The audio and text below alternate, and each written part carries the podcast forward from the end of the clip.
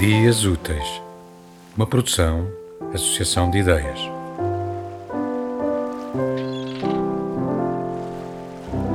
Havana, 1 de maio de 1974.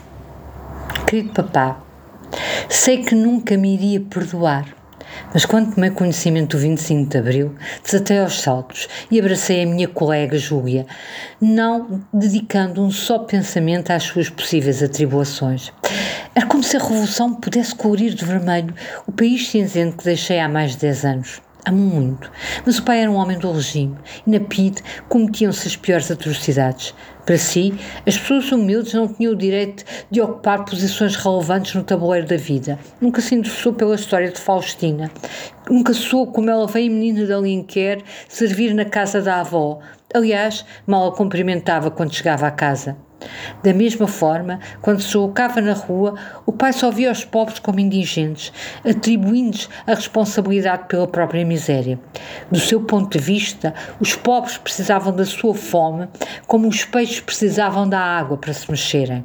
Era a sua preguiça natural que os condenava à penúria, sabe? Aqui em Cuba, este país que é o único comunista, todos os meninos vão à escola, vestidos com belos uniformes pagos pelos pelo Estado e todas as pessoas têm médico. Não há luz.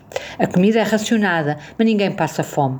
É uma vida simples, sem espaço para corações amargos, onde o dever de cada um é socorrer os desalentados. É natural que o pai venha a sofrer represálias. Da mesma forma que resistia à ideia de o ver como o chefe dos estruturadores, também evito pensar no seu sofrimento, caso seja preso. Não se pode apagar os factos da vida, meu pai. E os seus últimos 12 anos como diretor da PIDE causam indignação e revolta. Não é possível aliar-me do seu papel numa polícia cuja principal função era reprimir a liberdade dos espíritos e maltratar até quase à destruição os que resistiam. Causa-me um enorme pesar a sua provável prisão, acredite, tal como é doloroso evocar o seu passado. Noutros países, alguém com o cadastro do pai seria fuzilado. Tenho quase a certeza que não executava pelas suas próprias mãos a tortura. Porém, o privilégio de não presenciar esses horrores não o iliba, uma vez que eram as suas ordens que lhe davam origem.